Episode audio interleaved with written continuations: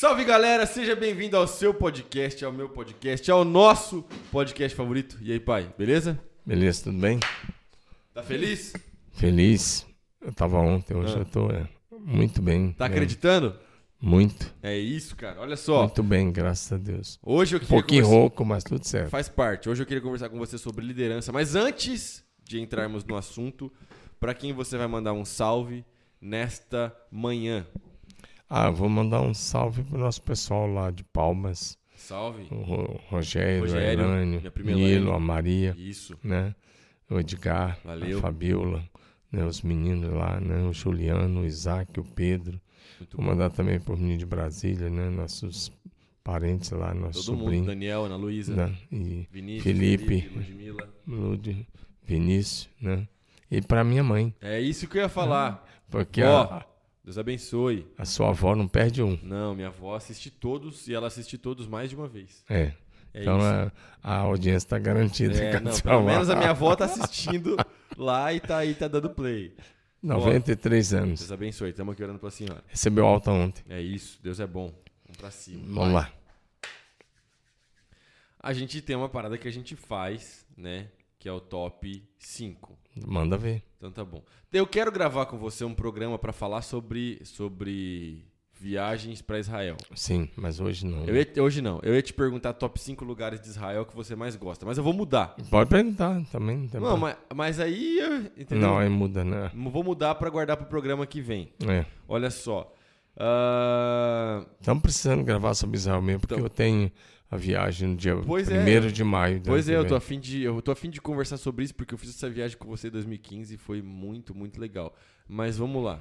Na época você não tinha maturidade para pegar hoje, você já tem mais Ah, maturidade. eu tô aprendendo, né? A gente cresce, Ah, né? ah. Já passaram oito É, anos, né? é, claro. Eu tinha, eu tinha 22 anos. Olha só.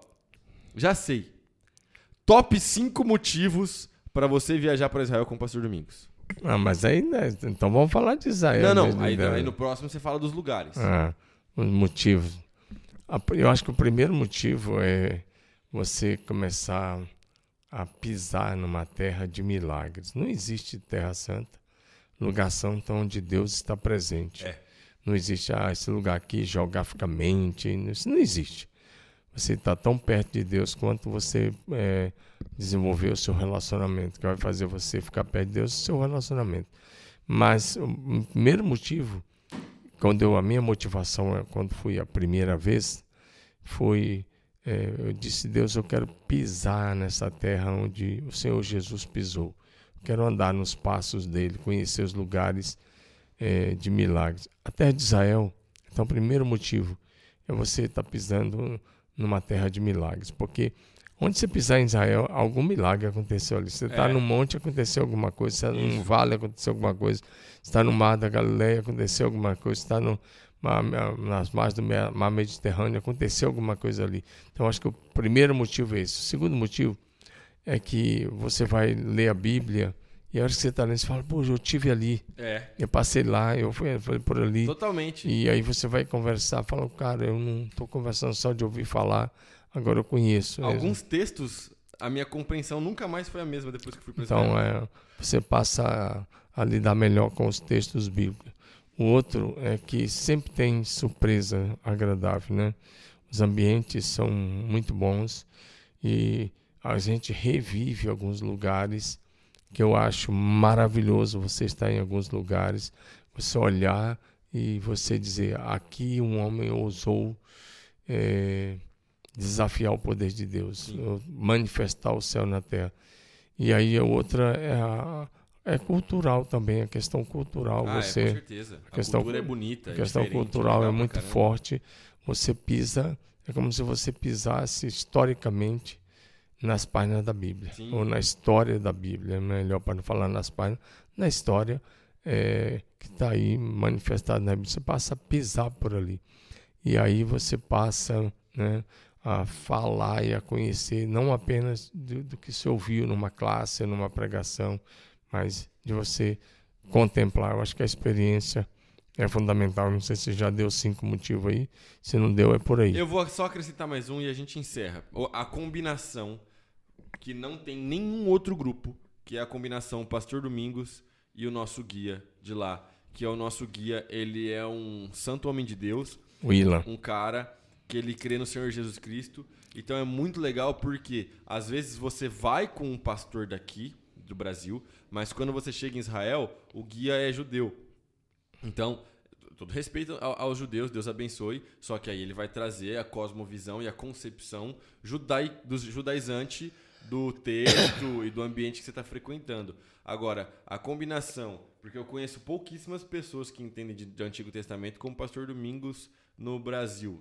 Aí eu poderia citar alguns que entendem de, de Antigo Testamento igual meu pai.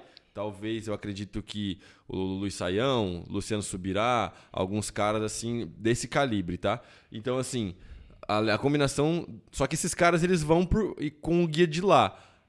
Aí você tem o meu pai e o, o guia judeu messiânico. E aí tem um spoilerzinho aqui, só que esse spoiler é pra você ficar com vontade e pra você ouvir o próximo programa.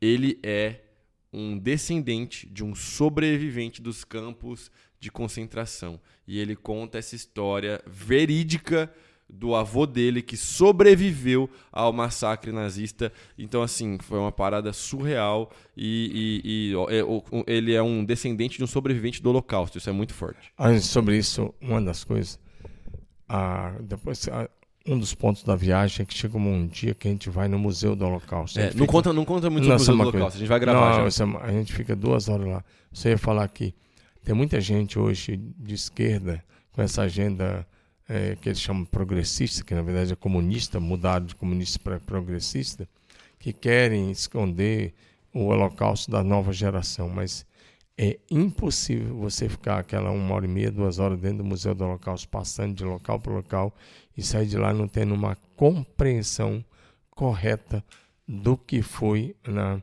o nazismo Total. com relação ao- aos judeus. Alguns grupos Ah. extremistas do- dos Estados Unidos, eles ficam tentando afirmar que o Holocausto não existiu da maneira como falam que, que ele existiu. Então, assim, só vai. Tem museu é do só dos Holocausto Estados Unidos, da Estados Unidos Europa também. e até do Brasil. É, então né? fique esperto. Tem Mas, alguns assim, políticos aí que também, não é só no grupo, tem políticos hoje no Brasil tentando dizer que Tem. não é verdade. diminuindo. Isso aí é.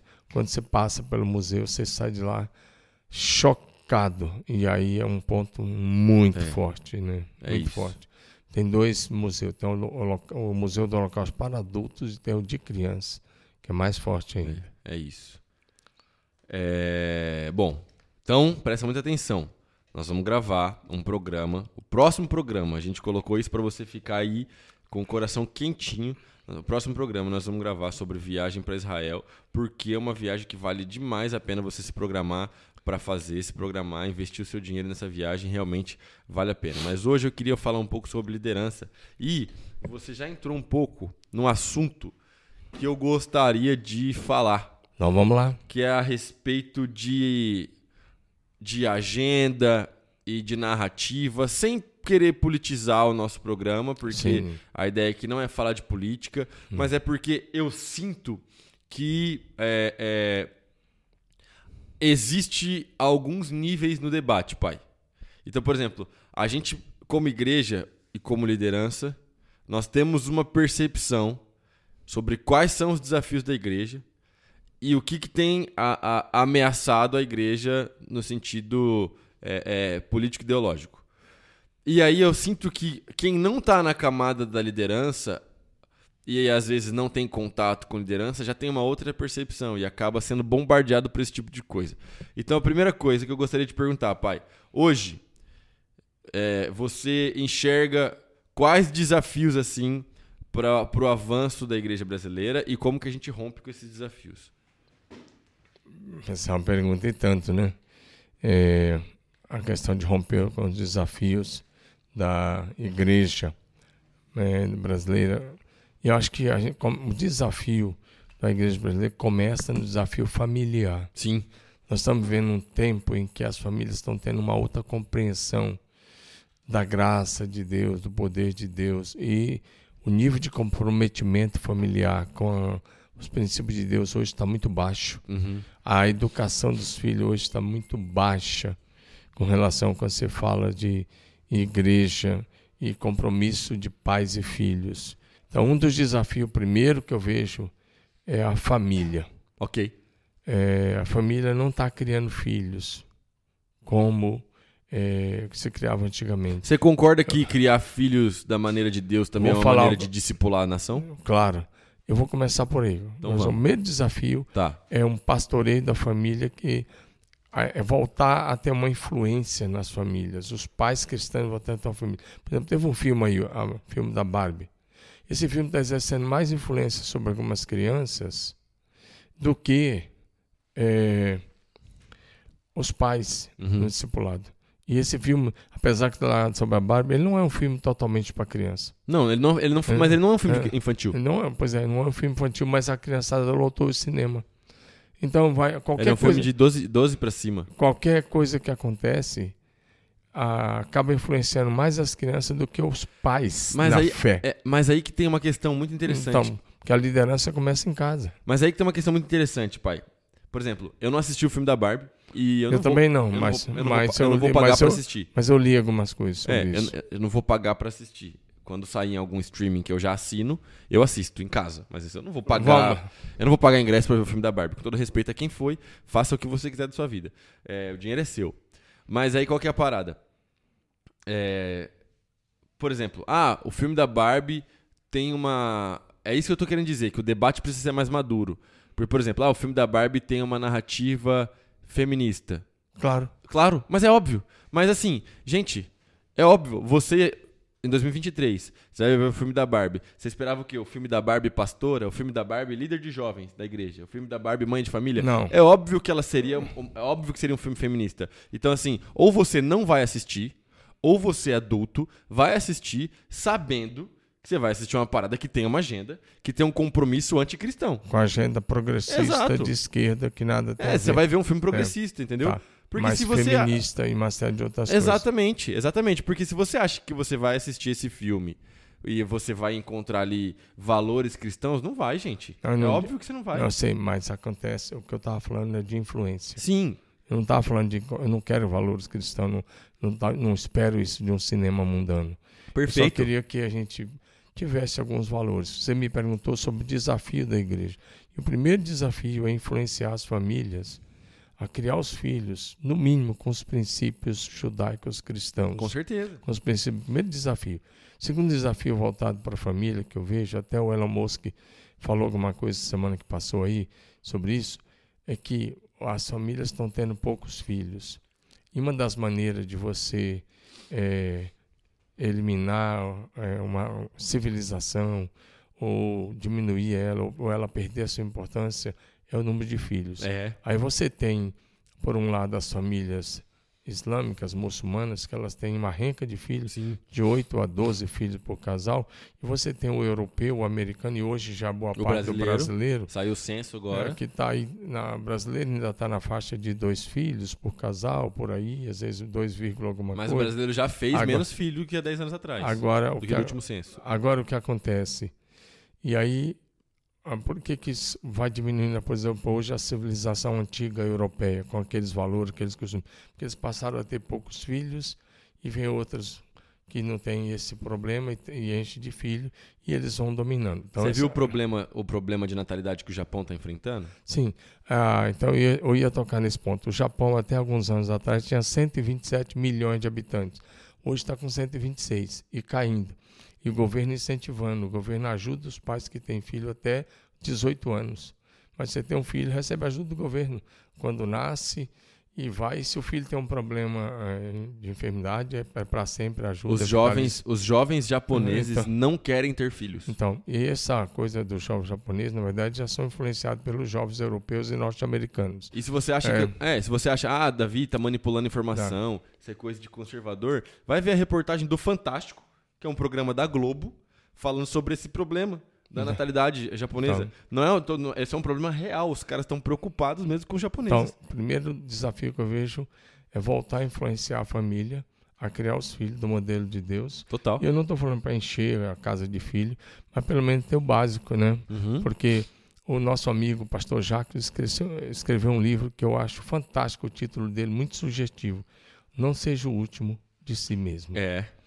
Olha, eu acho isso demais. Então, se você é solteiro, por favor, dá um jeito de casar, se ajeita e ter um filho, meu amigo. ou minha irmã amiga, mas não seja o último de você mesmo. Porque se você não tiver um filho, você vai ser o último. Se você não fizer um discípulo, você vai ser o último É. de você mesmo. Eu não quero ser o último de mim mesmo. Então, eu não vou ser, porque agora eu tenho filho, eu tenho neto, já está garantido. E eu tenho discípulos. Então, eu estou dentro desse. Sim. Eu, eu não vou ser o último. Agora, presta bem atenção nisso. Você que não quer ter filho, se seu pai pensasse desse jeito que você está pensando, você não existiria. É. Você existe porque seu pai e sua mãe não foram egoístas. Não, e é preciso ter coragem para casar e para ter filho. Então tenha coragem caso tenha filho. Então é nesse, e não seja o último É. de você mesmo. Tem um livro também do Luciano Subirá com a esposa dele, que se chama Como Flechas. É um livro muito, muito bom, Muito fantástico. bom. Ele Vale, fala sobre criação de filhos também e sobre como é importante vale a pena. isso. Então, o primeiro desafio da igreja é voltar a influenciar as famílias. Posso abrir a parênteses aqui, pai? lugar correto. Posso ser um pouquinho mais... Sim, mais... aí depois eu vou voltar. Posso ser um pouquinho mais que texto é, é que é ampla a tua pergunta. Não, mas eu Pode posso, ser. eu, posso, eu posso apertar um pouco mais? Claro, claro, manda ver. Nasci para isso. Tirando, questão, ti- tirando a questão de fertilidade, que assola muita gente, eu passei por isso dentro da minha casa. Tirando a questão de fertilidade, um casal cristão, saudável, servo de Deus, casado, diante da igreja, diante da família, pela lei, certinho, bonitinho, não tem motivo para não querer ter filhos, a não ser motivos que têm origens pecaminosas. É um fato. Qualquer. Não tem. Ah, ah, eu não tenho condições sociais de ter um filho. Beleza. Ah, por enquanto, mas trabalhe, cuida da Prospera. sua casa, cuida da sua esposa e na hora certa você vai ter seu filho. Agora, ah, mas. Igual. Eu já escutei isso, tá, pai? Ah, mas. Filho vai.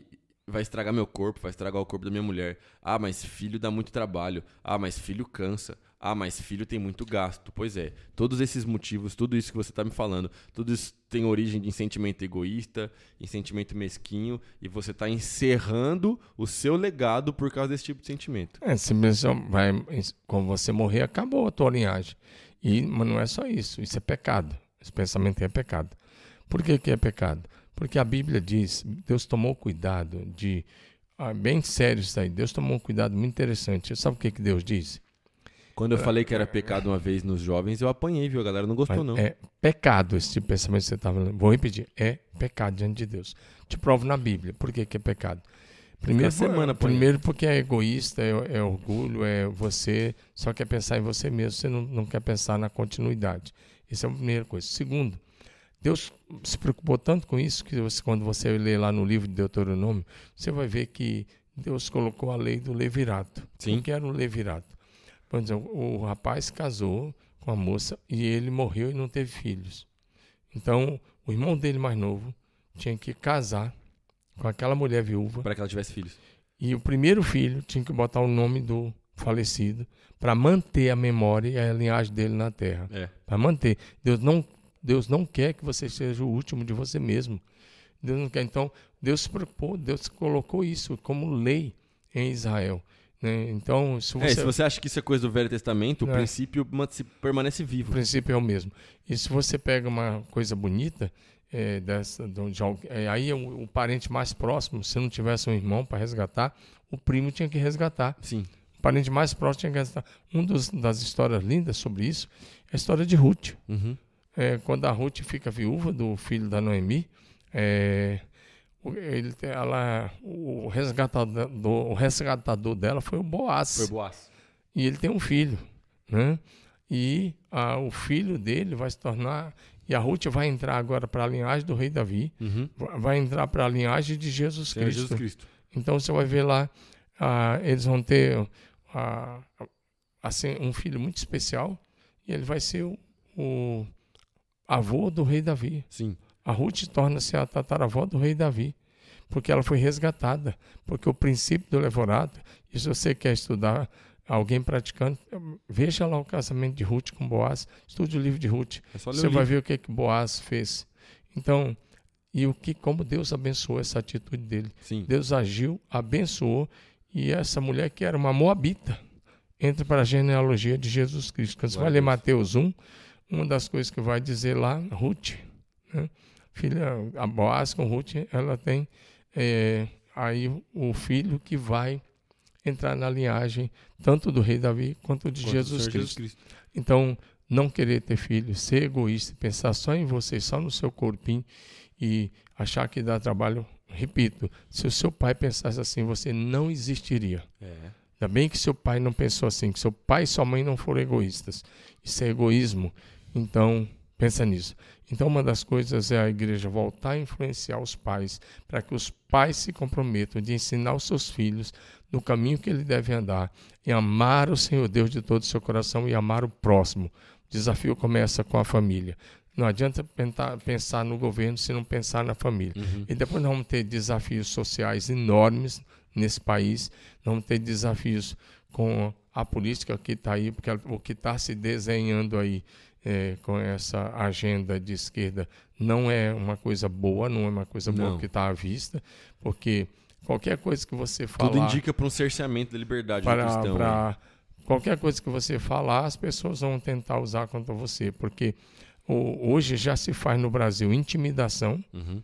para a liberdade de opinião, que o Código é, Civil, o Código Penal prevê a liberdade. Sim a Constituição prevê a liberdade de opinião, mas hoje, dependendo da sua opinião, você pode dar uma opinião e gravar um podcast como esse ou coisa dessa forma, e na semana seguinte você está respondendo alguma coisa, porque tem gente da Justiça a nível federal que hoje está vigiando tudo, ainda usa a Polícia Federal para fazer coisas erradas. Está cheio de jornalista preso, está cheio de gente inocente preso por causa de, de, de falar coisas que em outras épocas você podia falar. Sim. Você podia falar. Agora, e mais, é, intimidação, desarmamento da população e a, uma política de ditadura que está se desenhando aí e de perseguição pela liberdade de opinião para uma série de pregadores. É só olhar o que está acontecendo com, por exemplo, com o André Valadão, que está sendo massacrado porque ele teve coragem de falar algumas coisas. E eu estou falando coisa aqui que você pode até discordar, mas Assim como nós respeitamos a liberdade das outras pessoas que pensam Sim. diferente de nós, o correto é eles também respeitar a nossa liberdade. É. Eu acho que eu, eu não exemplo, tenho que brigar com ninguém que é. pensa diferente de mim. A igreja, eu digo assim, na igreja, a igreja aceita todas as pessoas, mas a igreja não aceita tudo que as pessoas fazem. Então, isso é uma coisa muito interessante, sabe por quê? Primeiro, só, só um, um parênteses a respeito do André, eu, eu acho que ele não escolheu bem as palavras para abordar o assunto. Eu acho que. Ah, não merece ser massacrado. Não, claro que não. Mas eu não quero cancelamento do cara. Eu não quero o fim do André Valadão. Pelo contrário, eu acho que ele tem, tem que ter o direito de pregar, porque ele tá pregando no púlpito da igreja dele, para quem tá lá e para quem quer ouvir. dele. Pro auditório dele, entendeu? Quem não quiser ouvir, levanta e vai embora. Então, e, e o cara tá pregando. É, eu não acho que ele escolheu bem as palavras, eu acho que ele foi. Ele Confrontou, né? É, não, não, mas é porque o, o segundo sermão, ele teve, teve uma polêmica no segundo sermão ali que ele quando ele fala de Noé e tal, que eu acho que ele errou. Mas enfim. A gente... Mas a questão é que a gente tem que ter cuidado para não é. recortar as falas. Não, total. Não, eu assisti, eu assisti o, o, o sermão recorte todo. é complicado. Eu assisti o sermão todo. Eu, eu, eu entendi o que ele quis dizer, mas de novo, eu repito, eu acho que ele não usou bem mas as palavras. Mas o nosso assunto aqui é liderança. Mas o assunto é liderança. Mas o que eu tô querendo dizer é o seguinte: a parada é que a liderança cristã hoje, ela tem que ser forte e corajosa o suficiente para falar as verdades. Porque se você. E, e, eu vou falar uma parada aqui que pode soar polêmico, mas não é. É porque se você confunde é, é, ser forte o suficiente para falar a verdade com ah, não, eu preciso ser um pouco mais flexível e eu não vou falar a verdade da maneira como ela é, você está negociando o evangelho. Claro. E aí o que acontece, meu irmão, minha irmã? Se você está negociando o evangelho, existe uma palavra de Deus sobre a sua vida que diz que aquele que pregar outro evangelho será maldito. Então, assim, quando você é um líder cristão, seja você pastor de jovens, pastor de adolescentes, pastor de igreja, líder de célula, você tem um compromisso com a pregação do evangelho. Isso é muito sério.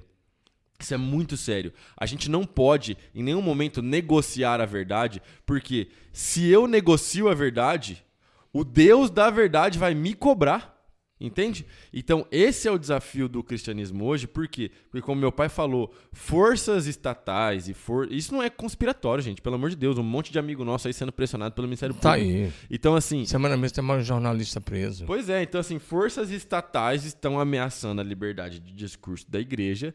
E aí eu não posso, eu, eu preciso continuar pregando a verdade. Entende? Então, assim, isso, isso é, um, é o ponto de tensão e o ponto de maior tensão, sem dúvida nenhuma, e, é na questão da sexualidade. E na questão da liderança hoje, é, ele, sem citar nenhum qual é o ponto de tensão, não quero entrar nisso, mas eu acho que um, dos outro, um, do, um outro desafio é, dentro do que ele está falando é você pregar a verdade em amor. Sim. Pregar a verdade em amor. Sim. Corrigir o pecado sem entrar nesses pontos de conflitos conflitantes, né? Mas tem que pegar a verdade, porque eu conheci vários pregadores é, aqui do Brasil, alguns deles estão em atividade aí ah, ah, pelo Brasil e que já negociaram a Totalmente. verdade há muito tempo. Totalmente. Que já estão dizendo que tem que rever a Bíblia, que tem que não pode aceitar. Então, já vi discursos de alguns deles dizendo que a Bíblia é completamente ultrapassada e que ah, eu quero dizer para você, primeiro, a Bíblia não é ultrapassada. Uhum. A Bíblia é mais atual do que o jornal que vai sair amanhã. Mais atual que o jornal que vai sair amanhã. Cada palavra da Bíblia se cumpre no detalhe da vírgula. Jesus falou uma coisa que pode passar o céu e a terra, e suas palavras jamais passarão. Então, um pregador que se cuida, que tem compromisso com a verdade, ele tem que pregar o que Deus quer que seja pregado. Tem que ensinar é, do céu para a terra o que o céu está dizendo. É claro que é, a maneira de você pregar, de você apresentar essa verdade, você tem N maneira. Mas tem um outro desafio que eu quero tocar nesse ponto. É o desafio da igreja ser igreja uhum. bíblica e não cair no discurso hoje humanista do coach. Sim. Hoje nós temos um desafio, a liderança é, brasileira, ela estava caminhando e ainda está pra, muito mais para uma linguagem de coach nos seus púlpitos, nas suas lideranças, na maneira de influenciar, ela tem muito mais de coach do que de Bíblia hoje. Então, o desafio é ser uma liderança bíblica, segundo o coração de Deus, no poder do Espírito Santo e não cair nesse discurso humanista. Com todo respeito, mas ah, o que está aí no discurso humanista dos coaches é diabólico. É, vou repetir, é diabólico Totalmente. e é infernal. Porque você vai. O coach vai tratar do Deus que está dentro de você. É Deus com D minúsculo. Né? Que você tem que. E até tem uma expressão que você tem que encontrar o leão que está dentro de você e botar ele para fora, é. para rugir, que você pode ter, ter, ter, o seu jato, que você pode ter não sei o quê, e você vai caindo. Sabe por que, que os coaches principais estão ricos, milionários? Quer saber por quê? Não é porque eles são crânios, é porque a maioria das, das pessoas são pessoas que querem ganhar dinheiro e quando escutam um discurso que ele vai vende ganhar, um sonho. ele vende não é nem um sonho, ele vende uma ilusão. É. E você é amante do dinheiro, por isso que você cai. Você é amante do dinheiro, é por isso que você cai. Vou dizer uma coisa para você: se você não amasse dinheiro, você não cairia nesse discurso.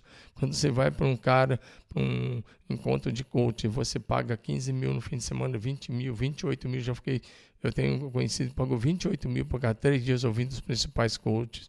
Aí eu tem uns que pagam 3 mil lá embaixo, tudo bem. Mas aí você é vai lá. Tem, eles fazem os planos, né? É, é. Aí, tipo assim, quanto mais caro você paga, mais benefício aí, você tem no final Aí você vai dizer que você vai colher. Sem contar as ferramentas de privação oh. de sono que os caras é. fazem, de, de você é. ficar até madrugada é. acordado. O cara faz Vira uma manipulação noite. emocional, um monte de coisa. Agora, o que acontece com isso daí? Por que eu falei que você é amante do dinheiro? É porque aí você quer, se você acha, ah, cara, você prosperar, ótimo, e eu oro para que você prospere. Os filhos de Deus têm que ser próximos, mas ficar caindo na ilusão que você vai ter ilha, que você vai ter. Não é todo mundo que vai ter isso, não. Vai ser uma meia dúzia que vai ter isso. Agora, para de acreditar nessas ilusões. Vou repetir, o discurso coach, e ainda misturando com a Bíblia, ainda querendo trazer para dentro da igreja, com todo respeito, é infernal e é diabólico. É.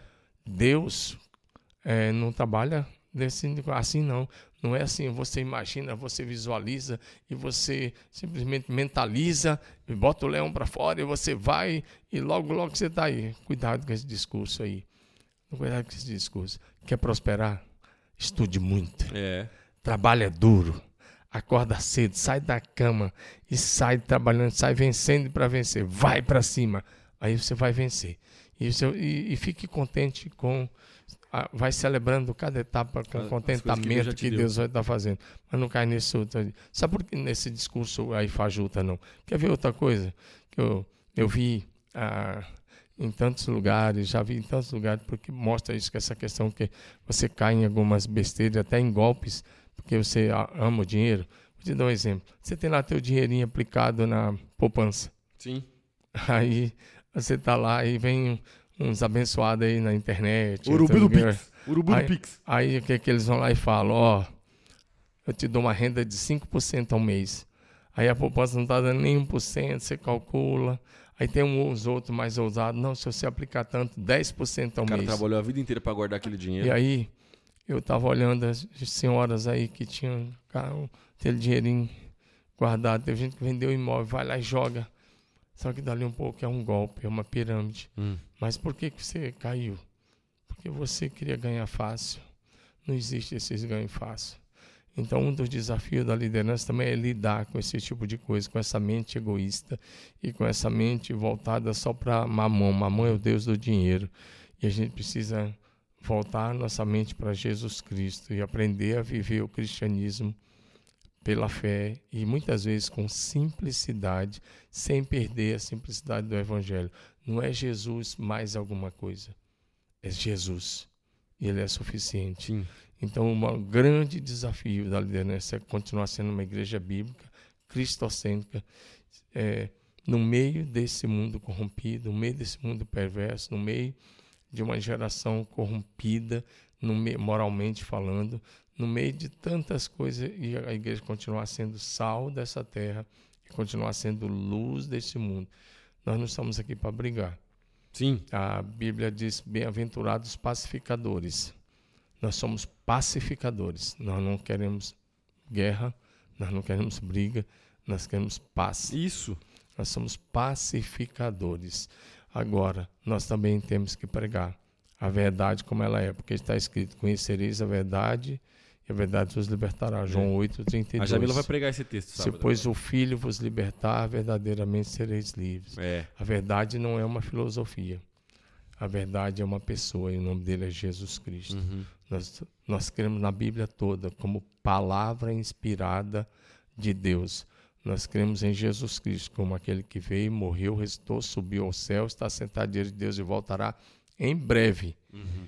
Nós cremos no dia em que Jesus vai voltar para julgar grandes e pequenos, mas nós precisamos continuar sendo igreja, é, influenciando as famílias, fazendo a diferença na sociedade, fazendo a diferença a nível social, enfrentando as agendas que estão tá aí e a agenda que está aí, a igreja anda na contramão dela. Total. A igreja não anda na mesma mão, na mesma direção dessa agenda progressista que está aí. A igreja anda na contramão. E essas trombadas, muitas vezes, é porque quando você anda na contramão dessa agenda, pode dar trombada. Mas nós vamos continuar sendo igreja viva, relevante, atuante, poderosa, avivada, gloriosa, até a volta de Jesus. É isso, a gente segue firme, olhando para Jesus, adorando a Deus, glorificando a Deus, pregando a palavra e pregando a verdade. E essa é a parada agora de 2023 para frente, entendeu? Que a gente possa continuar vivendo e crescendo e se tornando cada vez mais parecido com o Senhor Jesus Cristo. Eu quero agora falar um ponto que nós temos que gravar um outro podcast só sobre a nova casa. Ah, a gente, é, a gente tem um, Tem que a, gente, fazer. a gente pode atualizar. Fazer- tem que fazer mais um agora. A gente tem um, a gente pode Porque atualizar. nós estamos quase mudando. Agora, até o final de agosto, a gente muda para a nossa nova sede. E é um, no- um novo templo para um novo tempo. Eu quero te convidar uma, algo assim muito especial para você. Quero lembrar você de uma coisa. Nós eh, podemos ter um tempo muito especial junto. E aquela casa é a sua casa. É isso. Você faz parte dessa história. Se um dia você já esteve num face a face conosco, se um dia você já passou por um face a face eh, de homem, de mulher, de rapaz, de moça, adolescente, criança, se um dia você já fez um dos nossos cursos, se um dia você já frequentou esta casa, nós estamos mudando de casa, crescendo. A igreja é, estar constantemente se movimentando. E é mais um movimento de mudança de local, mas para melhor um novo nível, uma nova dimensão. Continuamos crendo num avivamento poderoso, gerado no céu e operado na terra pelo Espírito Santo. Então, se você é de Marília, esteja conosco na nossa nova casa. Participe da conferência Visão Vitoriosa que vai acontecer Tem muita coisa boa vindo no aí. mês de setembro, que vai ser simplesmente fantástico. Vai ser muito, muito legal. Ah, e a gente pode também, pai, agora. Nos cara, próximos- Você precisa ficar mais animado, ergue esse olho aí. Que animado, isso, né? cara? A gente pode gravar mais um. Você corta essa parte. tá? A gente pode gravar. Não, tá, tá- pode deixar no ar, nada não. A gente pode gravar mais um programa, Corta. pai, sobre a Fire. Tá bom. Quando que o pastor vai estar? O pastor Emerson vai estar aqui de novo. A gente pode chamar ele pra participar. Sim, ele vai vir agora, no mês de agosto. Então, a gente, a gente grava eu, você e ele pra falar sobre a Fire. Sim. Beleza? A igreja é tão interessante nesse ponto que eu quero te falar. Aqui a gente aceita até corintiano, palmeirense, São Paulino, Santista. Santista é uma espécie difícil de São achar. Paulo vai virar, tá? Mas. É... São Paulo vai virar. Deixa não, registrado é São aqui. Paulino. Eu quero deixar registrado porque eu vou outro é postar esse corintiano corte no meu ali. Instagram. O outro ali é São Paulo vai virar no Morumbi 2 a 0 Aí o outro ali é corintiano. A gente convive, a gente brinca, tira sarro. Mas a igreja é assim. Aprenda a conviver com os diferentes. A, a- respeite as diferenças do teu próximo, porque nós respeitamos a sua maneira de pensar diferente de nós. Que Deus te abençoe. Fica firme. E isso é só o começo. O melhor da sua história em Cristo Jesus ainda está para acontecer. Deus abençoe, tamo junto, fica firme, se inscreva no canal, deixa o like, comenta aqui embaixo quanto você acha que vai ser o jogo de São Paulo e Corinthians. Brincadeira. Tamo junto, valeu!